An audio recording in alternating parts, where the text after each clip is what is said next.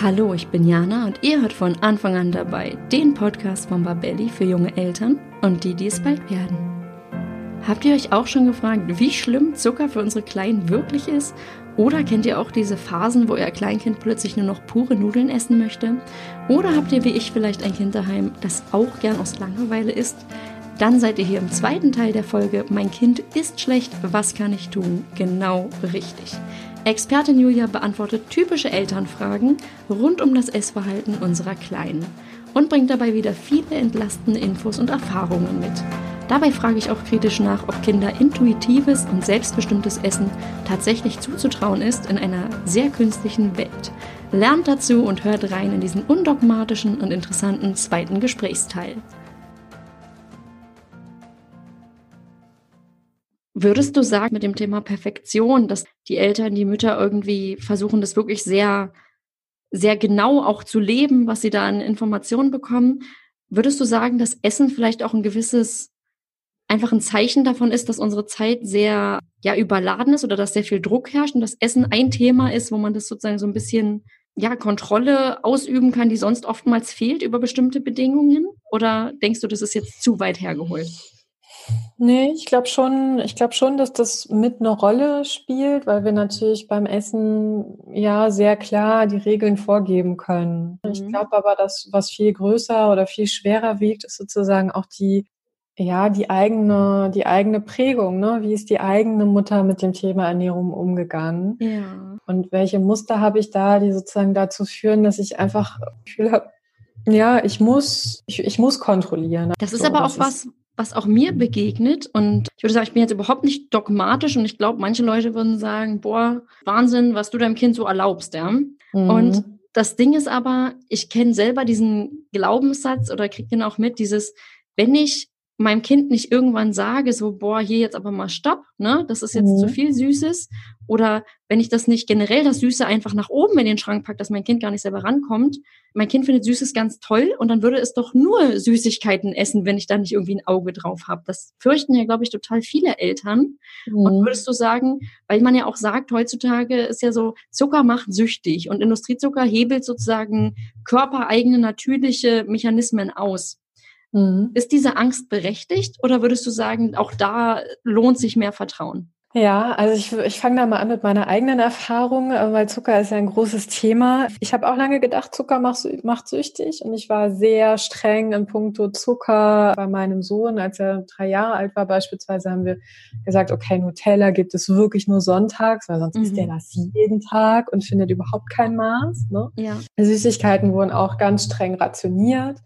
Und ich habe irgendwann hatte ich so einen Aha-Moment, weil ich dann beim Staubsaugen unter dem Sofa einen relativ großen Berg an Schokoladenpapier gefunden habe und dann feststellen musste, dass mein Dreijähriger nicht nur heimlich nascht, sondern dazu noch ein taktisch kluges Versteckmanöver dranhängt äh, und statt, statt das Schokoladenpapier im Müll zu entsorgen, wo ich es ja finden könnte, ja. hat er sozusagen unter dem Die Sofa genau versteckt. Ja.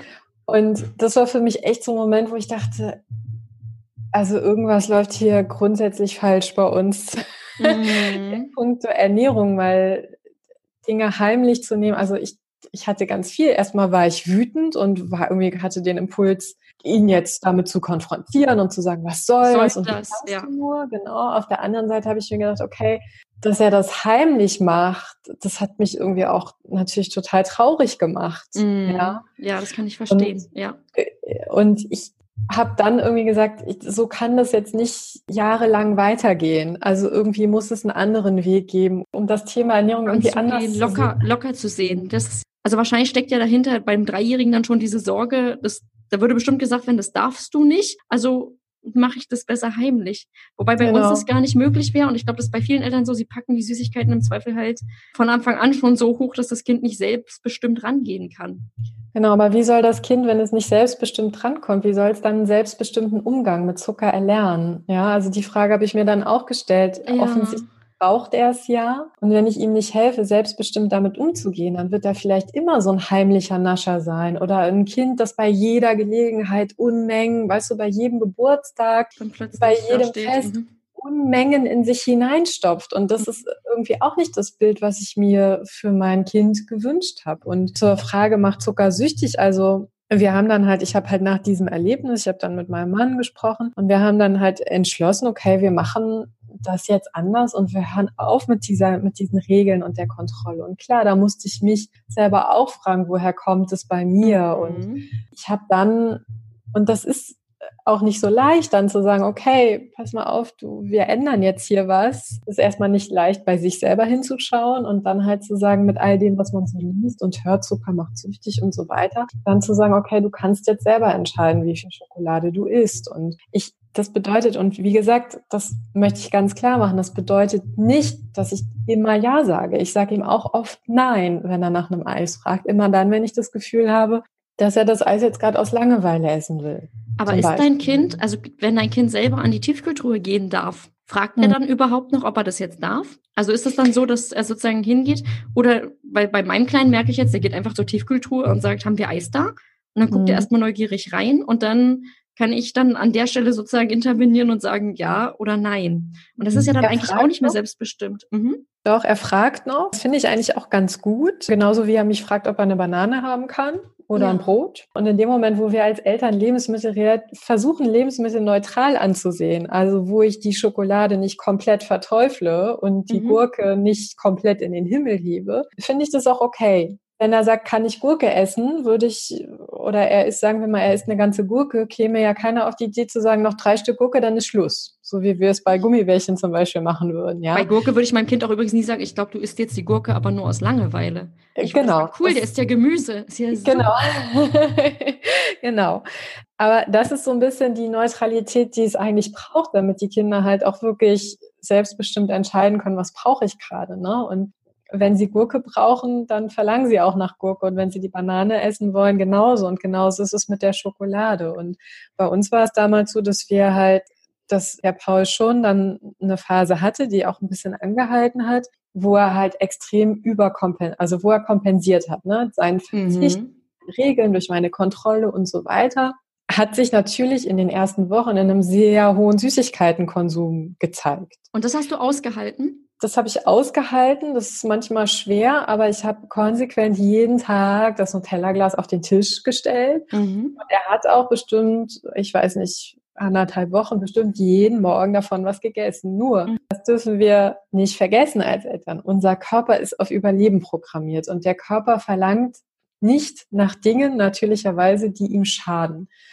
Wenn du, Jana, jeden Tag dein Lieblingsgericht essen dürftest, jeden Tag, morgens, mittags, abends, würdest du wahrscheinlich spätestens an Tag drei sagen, boah, jetzt hängt's mir irgendwie, ne, der Volksmund sagt, hängt's zum, zum Halse raus. raus. Mhm. Weil der Körper merkt, da fehlt irgendwie das ist was. zu einseitig, genau, mhm. das ist zu einseitig, ich brauche jetzt was anderes. Und genauso ist das tatsächlich bei den Kindern auch mit den Süßigkeiten, wenn sie einmal verstehen, dass sie frei sind und selbstbestimmt sind in ihrer Entscheidung und wir, da müssen wir als Eltern halt auch ein bisschen durchhalten ne? und wir ihnen sagen, ja, ich vertraue dir da und ja, du darfst selbst entscheiden, dann finden sie ganz schnell zurück zu dieser Innensteuerung und merken dann auch, boah, das Nutella nach Woche zwei, es schmeckt mir einfach nicht mehr. Und wir sind, wie gesagt, also ich will da jetzt sozusagen, ich, die, die Geschichte könnte ich jetzt unendlich sozusagen ähm, weitererzählen, weil wir so mhm. viele Aha-Momente in der Zwischenzeit hatten. Aber jetzt sind irgendwie zweieinhalb Jahre vergangen mhm. und wir sind von das Kind nascht heimlich und zwar ziemlich viel. Mhm. Jetzt bei das Kind steht morgens auf in der Adventszeit, holt Smarties aus seinem äh, Adventskalender, setzt sich an den Tisch und ich denke noch so, na super, dann wird heute halt Schokolade gefrühstückt, ja, mhm. und vertieft sich aber in das Spiel mit Smarties, sortiert die nach Farben. Und ich sag, und was ist mit Hunger? Magst du was Frühstück? Und er sagt, ja, aber ein Müsli. So. Mhm. Und das war für mich auch so ein unglaublicher Aha-Moment, wo ich dachte, ja, die Kinder, wenn sie sozusagen immer wissen, sie können sich die Schokolade dann nehmen, wenn sie sie brauchen, dann stürzen sie sich nicht auf alles Süßes. Oh. Kinder essen nicht in Unmengen Süßigkeiten, wenn sie körperlich und seelisch im Gleichgewicht sind. Mhm. Und wenn sie sozusagen lernen, selbstbestimmt mit Zucker umzugehen. Und das ist das, was ich mir für mein Kind wünsche, weil klar, irgendwann wird er, ja, der geht zu Geburtstagsfeiern und irgendwann ist er irgendwie, steht er auch am Kiosk. Und ja, es gibt viele verarbeitete Lebensmittel, wo mhm. zusätzlicher Zucker zugesetzt ist. Und das muss man auch nicht unbedingt gut finden, ja. Aber trotzdem können wir an einer leckeren Bäckertheke vorbeigehen oder an der Tankstelle unser Benzin bezahlen und neben Zucker oder Schokoladenriegeln stehen, aber niemand zwingt uns, das zu essen. Wir können ja immer noch in uns hineinspinnen. Habe ich jetzt eigentlich Hunger? Mhm. Brauche ich jetzt eigentlich wirklich Schokolade?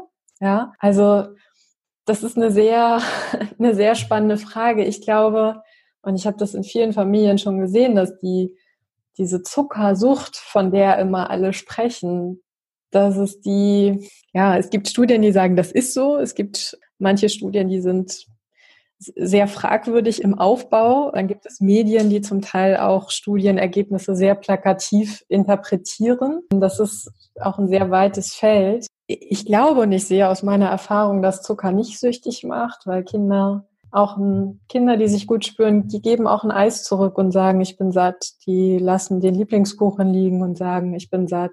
Die stürzen sich nicht bei jeder Gelegenheit auf alles Süßes. Die, die verzichten müssen und die kontrolliert werden, die tun das. Aber die, die okay. frei und selbstbestimmt entscheiden dürfen, die tun das nicht. Genau, das äh, ist nämlich das Ding. Das merke ich nämlich bei mir, dass das, dass ich nicht bei meinem Kind als erstes hinschauen müsste, sondern erstmal, was du vorhin meintest, emotionales Essen. Ich mhm. bin definitiv jemand, der emotional isst. Ja, also und mhm. ich habe auch definitiv ein paar schlechte Ernährungsgewohnheiten. Mhm. Und ich denke mir, also ich, ich hatte, ich weiß gar nicht mehr, was das, was das genau für ein Moment war, aber da habe ich mir wirklich auf die Zunge gebissen und dachte, boah, das kann ich doch selber kaum hören, was ich da erzähle. Also das war auch, wir waren irgendwie zu Abendbrot bei anderen äh, Leuten aus dem Umfeld, Bekannte und da wurde dann so ein bisschen so dieses, das Thema war dann, wie kriegen wir das Kind dazu irgendwie, dass es mehr Gemüse, mehr Gutes isst, ne? Und da wurde mhm. dann eben auch gesagt, boah, wenn du das jetzt aber viel isst, dann wirst du eher dick und ganz ungesund und das willst du ja nicht. Deswegen ist mal hier sozusagen das, das Superheldenessen. Also da wurde das gemacht aus, mit guter Absicht, das, was du gerade meinst, diese Gurke wurde total überhöht, ja. Mhm. Als das super Poweressen schlechthin, wo ich mir auch denke, also ich muss dazu sagen, ne, ich wurde an dem Abend auch nicht 100 pro satt und dachte mir, also so toll ist jetzt die Gurke aber nicht, ja, ich hätte jetzt auch irgendwie mm. lieber hier Nudeln mit Käsesoße und Schinken oder so. Und dann aber dem Kind jetzt zu verkaufen, wie toll so eine Gurke ist und dann durch diesen Gruppendruck irgendwie auch zu denken, na jetzt kannst du ihre Strategie halt hier nicht kaputt machen und freust dich auch mal mit über die tolle Gurke. Und das ist so, das ist so, so ein Moment gewesen, wo ich dachte, boah, ich, sie kriegen mich jetzt nicht zu dieser Aussage hier zu sagen, boah, wenn du das isst, ist ja total doof, ist mal lieber das. Mhm. Und ich merke aber trotzdem, wie trotzdem so ein, so ein Druck da ist, da genauso oder sich da sich da anzupassen. Und ich habe dann auch gedacht, boah, wenn die wüssten, was wir hier manchmal uns reinziehen und total glücklich damit sind. und mhm. da wurde dann auch mal, da war dann sozusagen bei uns auch mal wieder ein Essen und dann kam so, boah, das ist ja echt lecker. Aber bei uns ist ja so ein bisschen der Anspruch, dass es noch gesünder ist, wo ich mir dachte, pff, also kann ja jetzt hier nicht wahr sein, ist doch alles drin, was so ein Essen braucht, ne? Ja, ja. Und dieses, dieses Kommentieren oder dieses, ja, siehst du mal, schau mal hin, das setzt mich auch unter Druck. Und mhm. da habe ich mhm. übrigens auch eine Frage und ich sehe das bei ganz vielen, das ist, glaube ich, typisch, das typische Alter, wo mein Kleiner das jetzt macht. Und ich merke, unser Thema ist zum Beispiel gerade, mein Kleiner steht ständig vom Esstisch auf, sagt mhm. dann, oh, ich mache mal eine kleine Pause nach ein paar Hapsen, geht dann ein bisschen spielen, dann kommt er wieder, isst wieder ein Haps und es geht einfach die ganze Zeit so, ja. Mhm. Und ich persönlich fand es nie schlimm und dachte mir, ja, soll er doch machen. Und mein mhm. Umfeld hat dann aber gesagt, was es mitbekommt, um Gottes Willen, Jana, dein Kind muss doch lernen, am Tisch zu sitzen und hintereinander satt sich zu essen. Wie soll denn das sonst gehen? Und das Leben ist später auch anders und das war dann der Punkt, wo ich dann angefangen habe zu zweifeln und dachte, oh Gott, darf ich ihm das jetzt zugestehen? Und vor mhm. allem auch dieses, naja, wie lange willst du denn dann am Abendbrotstisch oder wie lange willst du denn den Tisch nicht abräumen? Du musst doch dann auch alles abräumen und den Geschirrspüler stellen und die Küche sauber machen. Dazu mhm. muss ich kurz sagen, ich bin ja auch das Chaos. Von daher finde ich, leide ich auch nicht darunter, wenn solche Abläufe bei mir nicht da sind. Also ich kann damit mhm. total gut leben, mein Kind anscheinend auch. Aber ich merke, mhm. dass die Umwelt sozusagen sagt, äh, also irgendwas ist bei euch da total schief.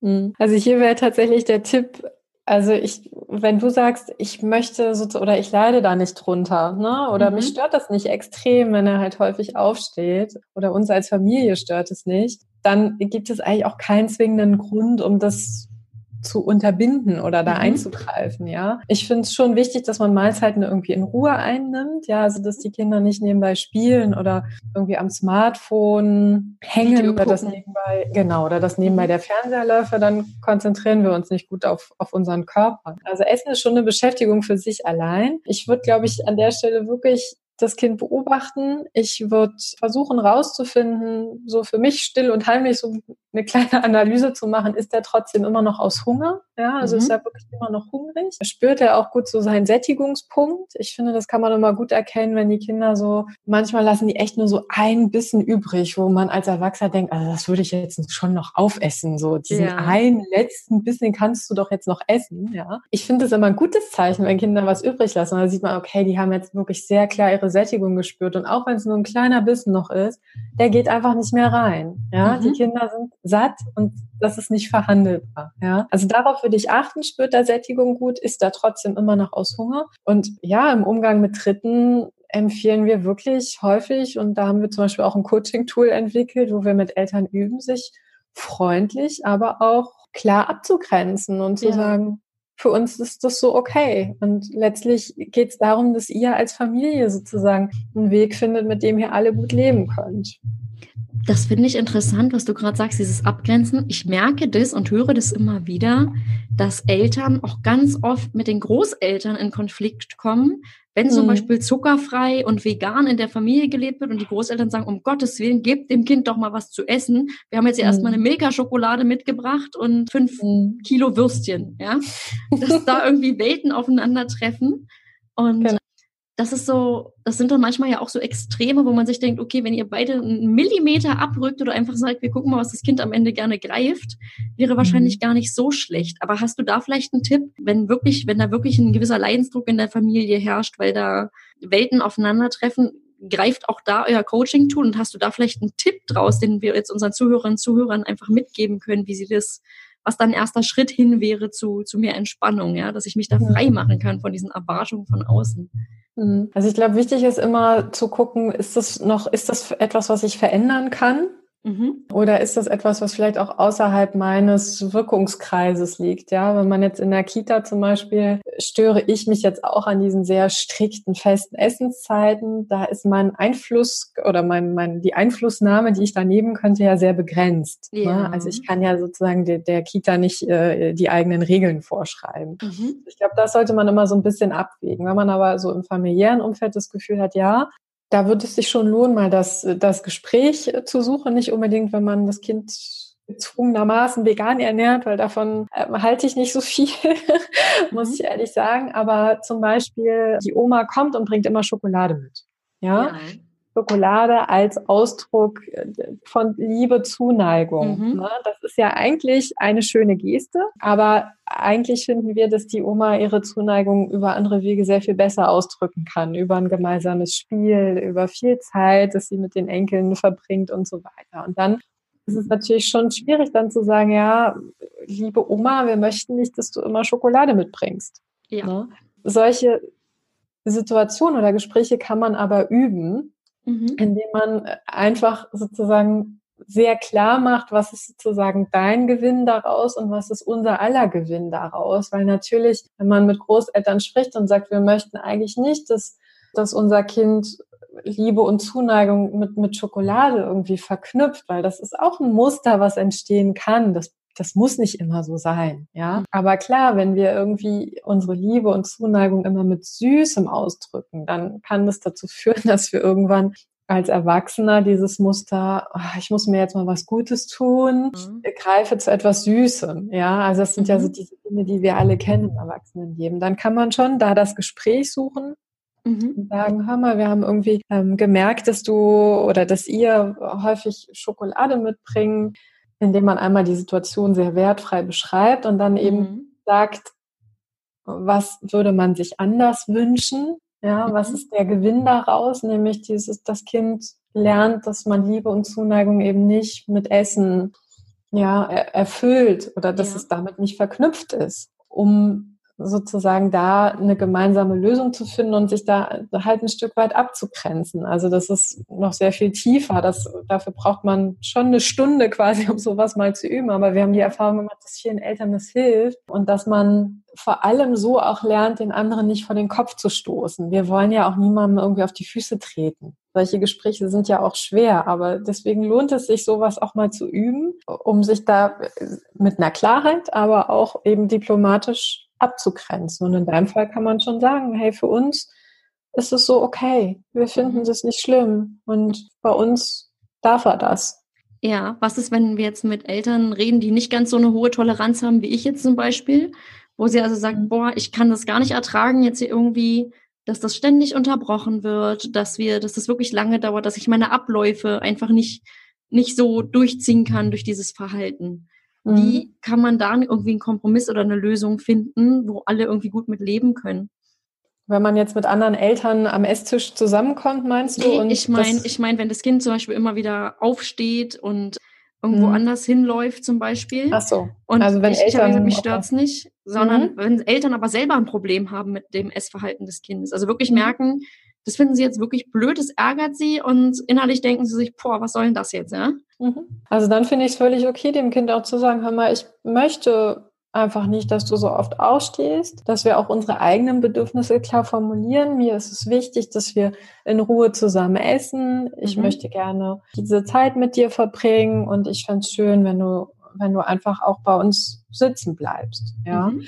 Also ich glaube, da ist es ganz wichtig, dass wir unsere eigenen Bedürfnisse auch dem Kind gegenüber klar formulieren, weil das hilft Kindern auch, je offener wir sind mit unseren Bedürfnissen, hilft es Kindern auch ihre eigenen Bedürfnisse zu formulieren. Mhm. Und das, das ist auch gut, sozusagen auch mit Blick auf das Thema Ernährung, weil wir dann, je mehr Kinder sowas üben, mhm. umso klarer werden sie natürlich auch darin, ihre Bedürfnisse zu erspüren und dann eben auch zu artikulieren, wenn wir ja. ihnen das weit vorleben. Und ich glaube, da kommt es so ein bisschen auch auf das Kind an. Ne? Das klappt vielleicht an manchen Tagen auch gut, manche Tage sind sie vielleicht nicht so kooperationsbereit.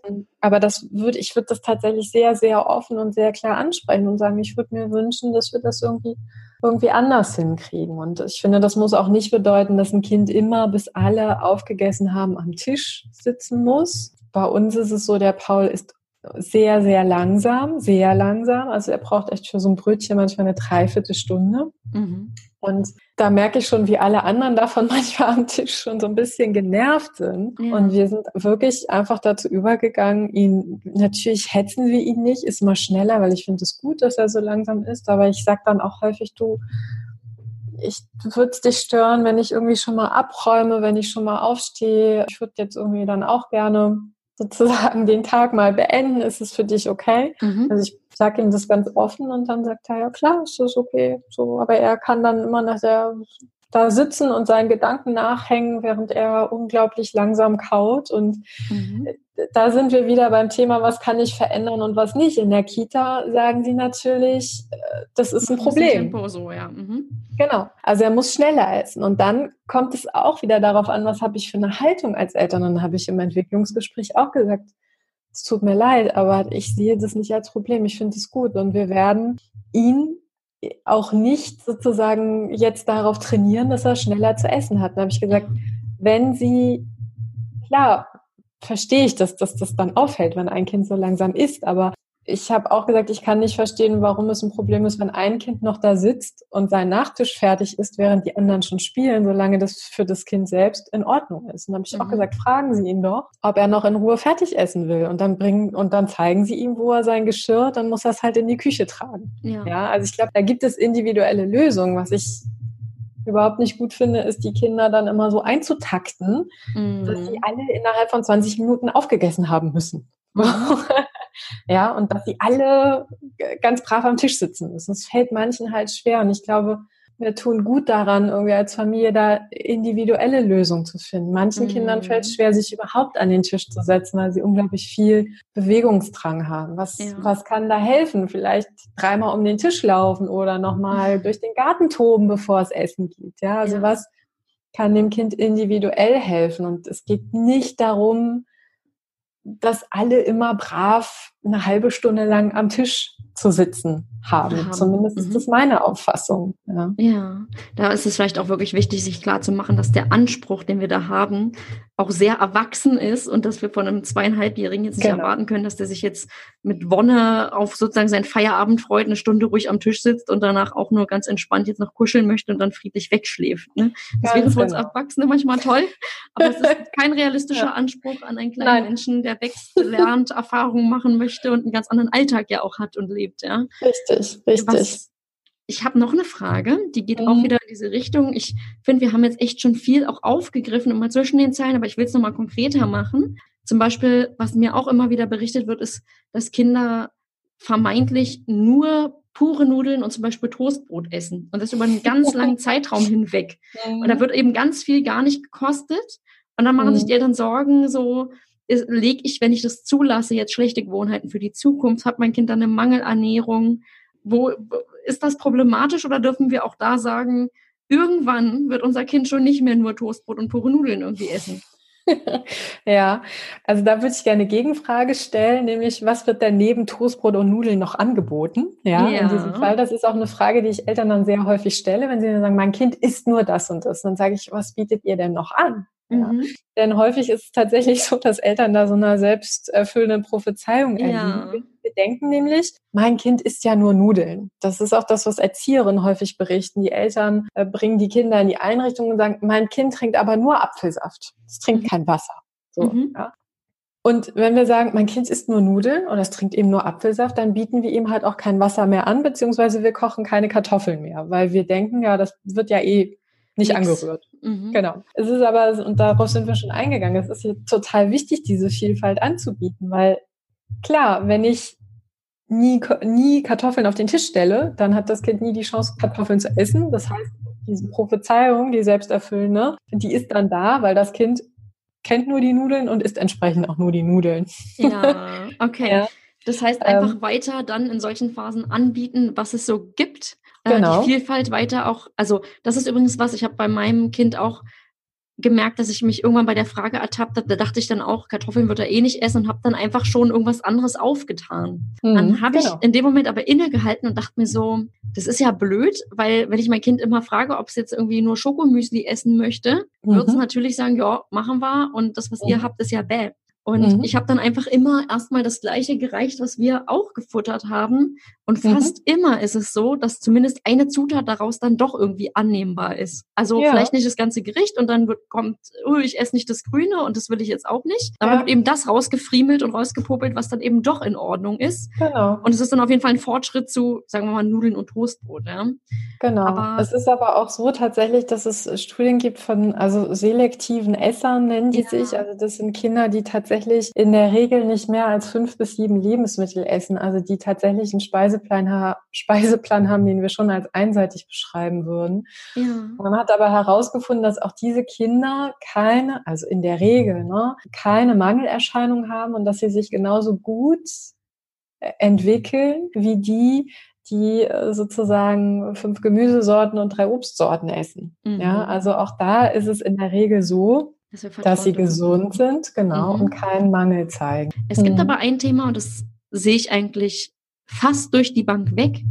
Da geht es ums Thema Nachtisch. Und zwar, egal ob es nun ein Kind ist, was relativ viel oder wenig ist, wenn die Kinder irgendwie ein paar Hapse gegessen haben und dann gibt es dieses Konstrukt Nachtisch. Also ich weiß, mein Kind kennt es zum Beispiel aus der Kita. Davor gab es hier keinen Nachtisch, aber jetzt ist es sozusagen, danach wird ein Nachtisch eingefordert. Mhm. Und ganz häufig ist ja dann das Elternargument zu sagen, den Nachtisch gibt's aber erst, wenn das Hauptgericht aufgegessen ist. Und da fragen mhm. sich, frage ich mich natürlich auch, ist das sinnvoll? Weil eigentlich ist es doch gut, wenn mein Kind sagt, boah, hauptgerichtsmäßig, das reicht mir jetzt erstmal an der Stelle, ich habe noch ein bisschen Platz und den würde ich jetzt gerne irgendwie anders füllen. Ich kann mhm. andererseits aber auch diese Sorge verstehen, das ist, glaube ich, wieder diese Sorge, ach Gott, dann isst sich das Kind ja nur an dem Zucker süßen satt und äh, werden dann wieder böse, blöde Gewohnheiten irgendwie gelegt. Was ist denn da genau. dein Tipp?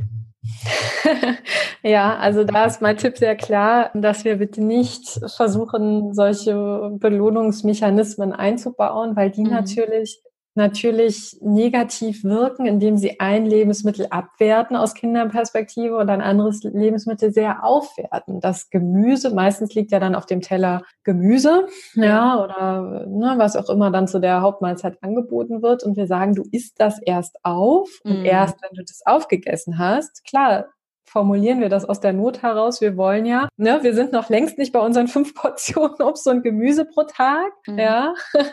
Das heißt, wir wollen, dass dieses Gemüse in das Kind wandert. Ja. Und dann ist natürlich die Aussicht auf den beginnenden Nachtisch dann ein gutes Instrument, um dieses Gemüse ins Kind zu kriegen. Ja. Mhm. Was aber natürlich, wenn man sich mal in das Kind reinversetzt, ist ja ganz klar, was passiert. Das Gemüse wird aus Kinderperspektive abgewertet, weil das ist etwas, was ich essen muss. Ja, ja. das wird mit Druck und Zwang assoziiert und sinkt entsprechend in der Gunst des Kindes. Das heißt, was dann passiert ist, dass wir den Kindern eigentlich die Lust auf Gemüse ja nehmen. Mhm. Ja, während der süße Nachtisch, und meistens ist es ja was Süßes, bleiben wir mal beim Pudding, über den wir vorhin schon gesprochen haben, Mhm. Der wird natürlich extrem aufgewertet. Ja. Und was ich immer spannend finde und was man sich immer wieder vor Augen führen muss, ist, dieser Pudding, den isst das Kind aus der Haltung heraus, den habe ich mir verdient. Ja. ja ich habe ja vorher das Gemüse gegessen, was mir gar nicht so gut schmeckt. Mhm. Genau. Mit dieser Haltung oder aus dieser Haltung heraus wird das Kind den Pudding, ich würde mich mal festlegen, in 99 Prozent der Fälle immer aufessen. Und es wird höchstwahrscheinlich auch seine Sättigung übergehen, weil, wie gesagt, für den Pudding hat es ja etwas getan, den hat es sich verdient, also wird es ihn mhm. auch aufessen.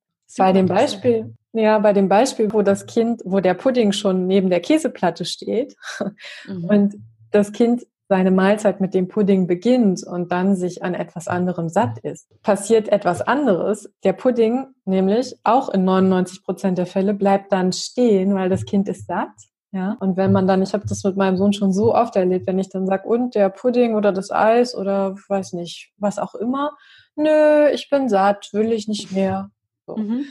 Und das finde ich ganz wichtig. Das ist, glaube ich, auch für viele Eltern, vielen fällt es schwer, diesen Weg zu gehen und zu sagen, okay, ich halte das jetzt mal aus, dass der Pudding da steht und dass das Kind halt nicht lustvoll direkt erstmal zur Gurke greift, wenn es sich an den Tisch setzt, mhm. ja, sondern eben erst den Pudding löffelt. Aber die meisten Eltern, die das gewagt haben, haben mir alle bestätigt, ja, das war wirklich so. Und der Pudding ist übrig geblieben. Und worauf es unterm Strich dann ankommt, ist, dass das Kind seine Sättigung spürt und das ist wahrscheinlich durch diesen Belohnungsmechanismus, würde es mehr essen, als der Körper eigentlich braucht. Das heißt, wenn man sich das mal so klar macht, dann ist, passiert ja eigentlich Folgendes. Das Gemüse ist zwar im Kind, das Kind isst aber mehr, als es eigentlich braucht. Das heißt, dieser Belohnungsmechanismus kann im schlimmsten Fall tatsächlich auch Übergewicht hervorrufen. Genau das, was wir eigentlich verhindern wollen, damit, dass wir genau sagen, iss bitte dein Gemüse, ja? Genau. Mhm. Oder genau du musst das, das Gesunde essen.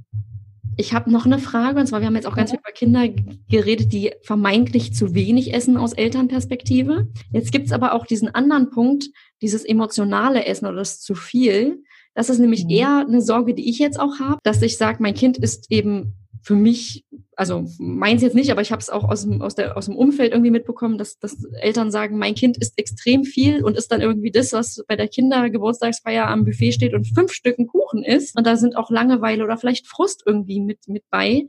Was kann ich denn da tun, wenn ich meinem Kind irgendwie helfen möchte? Ja, und komme vielleicht auch selber, wenn ich merke, ich kommentiere das schon negativ oder kontrolliere das, wie kann ich da an der Stelle rauskommen? Hm. Ja, das ist, das ist nicht so leicht. Also ich glaube, der erste Schritt ist tatsächlich erstmal zu gucken, welchen Bedarf hat mein Kind eigentlich. Mhm. Ja, viele Eltern sagen mir, mein Kind ist total viel. Dann sage ich immer, was ist denn viel? Ja? ja, also manchmal hilft es tatsächlich auch, sich mal über so eine Woche aufzuschreiben, was so ein Kind eigentlich ist. Mhm. Und ganz häufig, wenn Eltern aus ihrer Wahrnehmung heraus sagen, mein Kind ist viel und sie das wirklich mal dokumentieren und wir darüber sprechen, kommen wir oft auch zu dem Schluss, so viel ist es eigentlich gar nicht. Ja. Mhm. Also der erste Schritt ist wirklich zu gucken, was ist mein Kind tatsächlich und welchen Bedarf hat mein Kind. Es gibt Kinder, die haben einfach einen relativ hohen Bedarf. Da kann man sich selber auch mal fragen, bin ich eigentlich auch jemand, der relativ viel isst, wenn Kinder mhm. von Natur aus einen hohen Bedarf haben? Dann essen sie natürlich auch mehr. Ein kleines, schmächtiges Kind wird immer weniger Appetit haben als ein Kind, das groß und kräftig gebaut ist. Mhm. Trotzdem entwickeln sie sich beide vollkommen in Ordnung in den ja. besten Fällen. Ja, also das ist der erste Schritt. Wie viel, wie viel ist viel tatsächlich? Mhm. Und welchen Bedarf hat mein Kind auch? Ist es sehr aktiv? Bewegt es sich viel? Natürlich muss es dann auch mehr essen. Gleichzeitig müssen wir sozusagen immer achtsam sein und abwägen, wenn wir das Gefühl haben, dass andere Gründe als Hunger im Spiel sind. Ich hatte eine Mutter, die sagt, nach vier Stück Kuchen isst mein Kind noch eine Tafel Schokolade und ich habe das Gefühl, er kann nie genug bekommen. So, mhm. ne? Dann ist immer der erste Tipp zu sagen, in diesen Situationen genau das auch klar formulieren. Das ja. ist vollkommen okay. Ich habe es vorhin auch schon mal gesagt, zu sagen, ich habe den Eindruck, du hast gar keinen Hunger mehr. Ich habe den Eindruck, du isst jetzt gerade, weil dir langweilig ist. Du mhm. isst jetzt gerade, weil ich dir keine Aufmerksamkeit schenke. Und das ist ein Weg. Das muss mhm. ich auch ganz klar sagen. Also da wächst man tatsächlich als Elternteil auch an jeder Situation, mhm. die man genau so aufgreift. Ja. ja. Aber je mehr Aha-Momente wir sammeln und je häufiger wir merken, okay, da war jetzt wirklich kein Hunger im Spiel, umso sicherer werden wir an der Stelle. Und dann mhm. ist natürlich der nächste Schritt, ja, dieses emotionale Essen aufzulösen. Und häufig bei älteren Kindern stehen da zum Beispiel auch wirklich konkrete, handfeste Probleme dahinter. Eine unserer Partnerinnen von Confidimus, wir arbeiten ja mit dem Partnerinnen-Netzwerk, also Frauen, die wir ausbilden und die sozusagen unter dem Dach von Confidimus Coachings anbieten. Ja.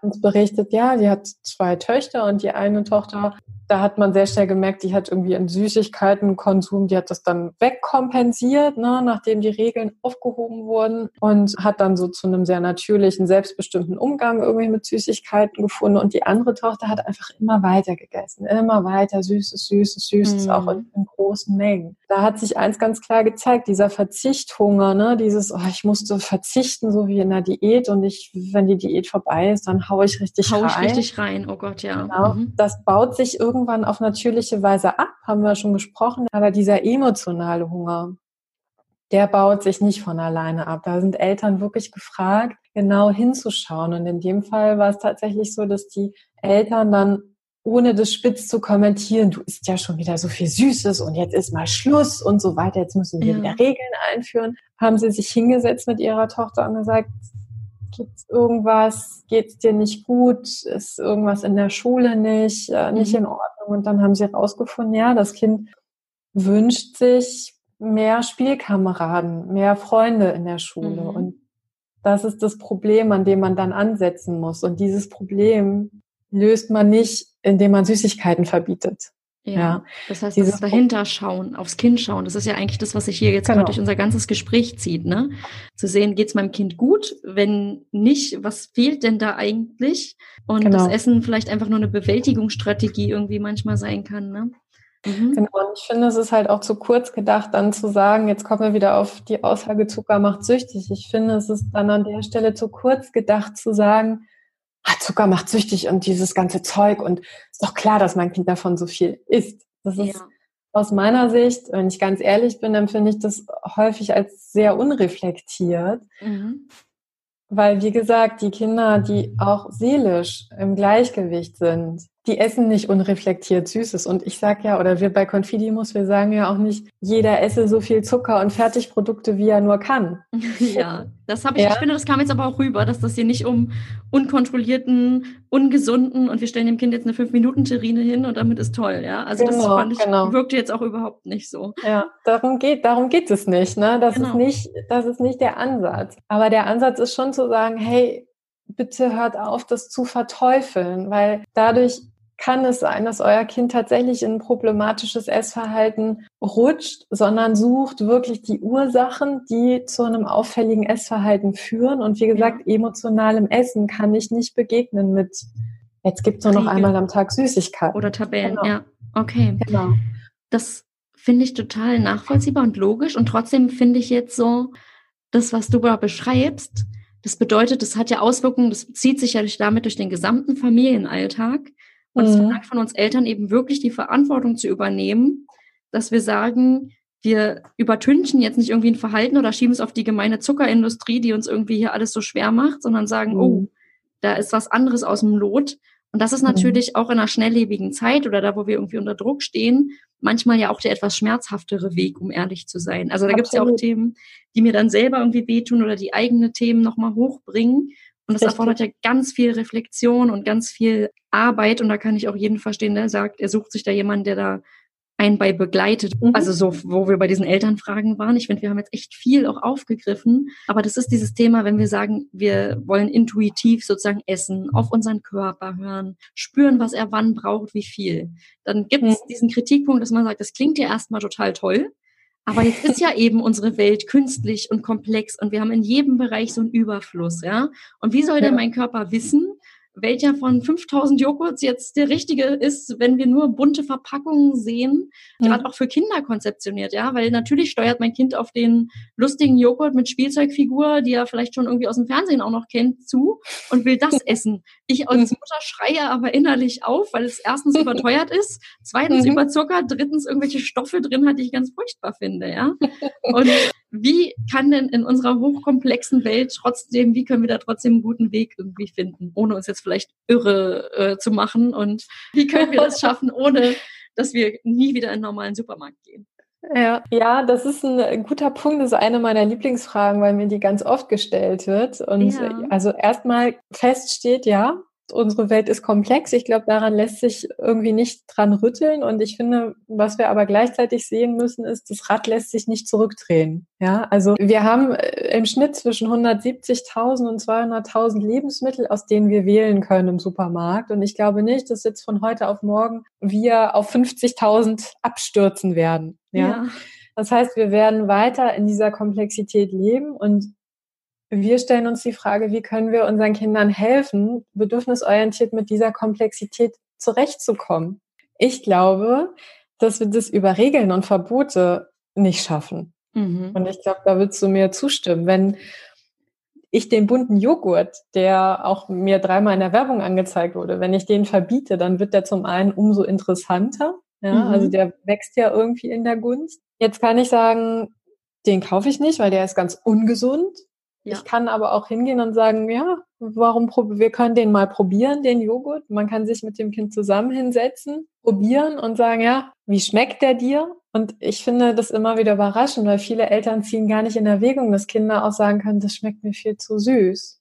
Ja. Wir denken immer, die Kinder sagen, oh, es schmeckt total lecker. Mhm. Ich will davon noch mehr. Und aus dieser Angst heraus kaufen wir diesen Joghurt gar nicht. Es wird aber immer verarbeitete Lebensmittel geben. Und ich glaube, wir tun gut daran, die Kinder dabei zu begleiten, damit einen guten, bedürfnisorientierten Umgang zu finden. Ich finde, es ist irgendwie wichtig, Eltern zu sagen, wir müssen nicht mit einem schlechten Gewissen eine Tiefkühlpizza in unseren Einkaufswagen laden. Ich ja. finde, das ist völlig okay und wir dürfen den Kindern zutrauen. Die ganze Bandbreite geben. Genau, und wir dürfen ja. ihnen zutrauen, dass sie spüren, was ihnen gut bekommt und was nicht. Jetzt haben wir total viele Fragen und Antworten gehabt. Kannst du sozusagen aus deiner Erfahrung, dem, was wir besprochen haben, so, ich sage jetzt mal drei Top-Tipps oder drei Sachen, die du Eltern mitgeben möchtest, zusammenfassen? Mhm. Ja, also das kann ich, mache ich sehr kompakt. Also der erste Tipp ist schon oft angesprochen, Vielfalt anbieten. Ja. Da auch mal querdenken. Wenn das mhm. Kind gerne Pommes isst, könnte es auch mal Süßkartoffelpommes sein. Wenn das Kind gerne Pfannkuchen isst, kann man den Pfannkuchen auch mal mit Käse und Schinken in der Pfanne zubereiten. Da muss nicht immer die Marmelade drauf. Also da wirklich auch mal querdenken, mal Neues probieren und als Tipp tatsächlich ganz konkret bei jedem Einkauf etwas mitnehmen, was man noch nicht probiert hat. Mhm. Das hilft vielen Eltern tatsächlich schon auch da ein bisschen vielfältiger zu werden. Mhm. Dann tatsächlich bei den Mahlzeiten einen neuen Fokus finden. Also alles auf den Tisch, was angeboten werden soll. Und dann geht es tatsächlich um das Miteinander. Ich kann für mich sagen, am Ende, ich weiß einmal Mahlzeit nicht mehr, was mein Kind gegessen hat oder nicht gegessen hat, weil ich A, mich sehr auf mich und meinen eigenen Teller konzentriere. Und ich mich B, auch gerne sozusagen in diese Familiengespräche vertiefe. Also Fokus wegnehmen in dem Teller des Kindes und wieder mehr bei sich sein, wieder mehr Familienzeit genießen und mhm. das mal völlig außer Acht lassen, wer was ist. Und dann ganz klar, also ohne Vertrauen funktioniert's nicht.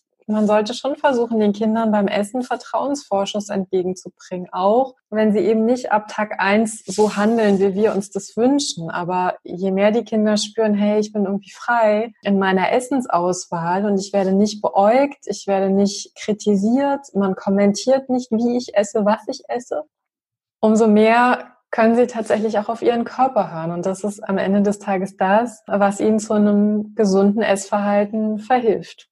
Ja, gerade auch oder insbesondere auch in einer hochkomplexen Welt eben. Ja, genau. Danke genau für diese das. Tipps. Und mhm. ich muss dazu sagen, ja, wir reden hier auch die ganze Zeit über Essen. Ich kriege langsam hier auch den Hunger schlechthin. Also ich spüre ihn jetzt sehr deutlich, dass ich jetzt bald etwas mit hoher Energiedichte zu mir nehmen möchte.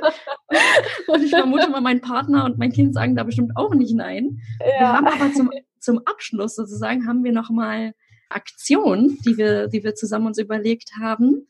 Genau, also wir bieten sozusagen allen Eltern, die jetzt sagen, ja, das klingt irgendwie total stimmig.